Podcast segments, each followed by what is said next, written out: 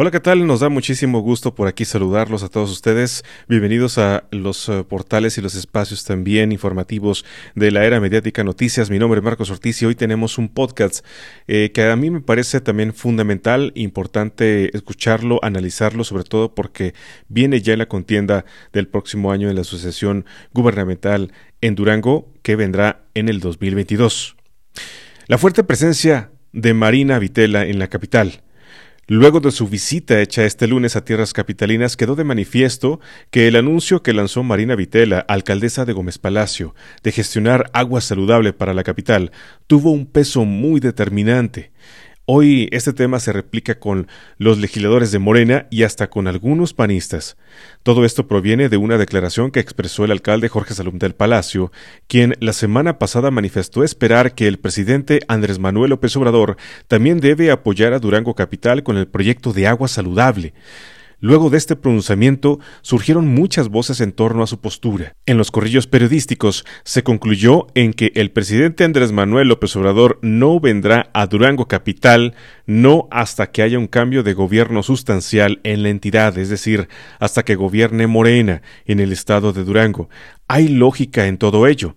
Nuestro Estado viene aún sobándose de una raspada muy fuerte que nos metieron nuestros gobernantes al enfrentarse al presidente Andrés Manuel López Obrador con la fallida Alianza Federalista desde el 2020.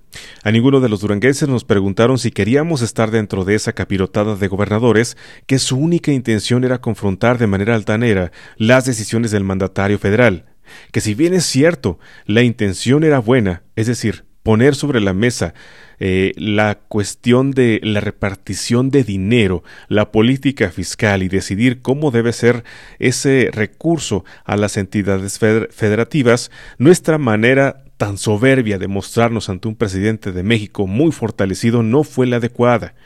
Hoy vivimos como víctimas de esos reflejos políticos. Amor con amor se paga, pregona mucho esa frase en la Cuarta Transformación, y mientras una capital y un Estado mostraron una confrontación hacia el presidente de la República, un municipio como Gómez Palacio mostró empatía, civilidad, congruencia, responsabilidad y cumplimiento con sus deberes. Es así como a la laguna el presidente de la República ha estado hasta en ocho ocasiones. Es así como el presidente confía más en Marina Vitela que algún otro de los 39 municipios. Es así como a Marina le ofreció dos horas de plática específicamente a ella y no a otro personaje de gobierno en Durango, en su visita a la laguna. Es así como entre Marina y el presidente hay una afinidad, cuando a nivel nacional el tabasqueño se ha mostrado afablemente con las mujeres que pretenden gobernar.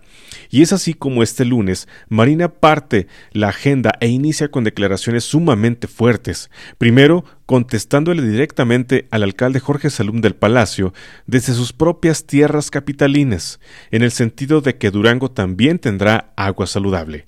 Además, la morenista se gana los aplausos de sus correligionarios al decir que primeramente se tiene que privilegiar la unidad del partido y que quienes no se benefician con la última definición no deben generar una división.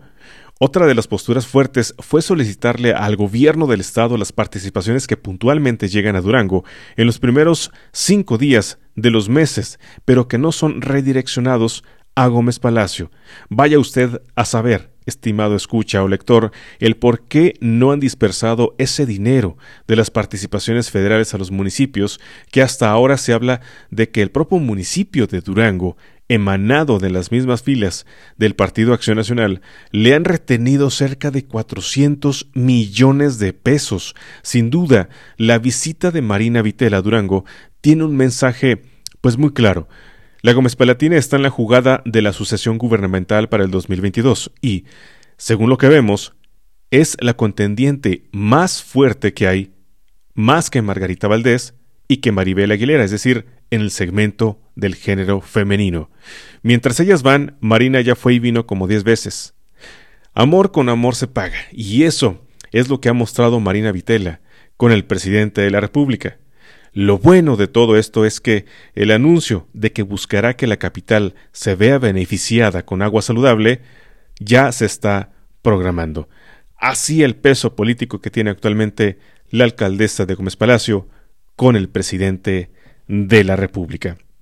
Hasta aquí nuestro podcast informativo, nuestro podcast también de análisis de la era mediática de noticias. Mi nombre es Marcos Ortiz, sigan las cuentas de la era mediática y también las personales arroba SEO Marcos Ortiz.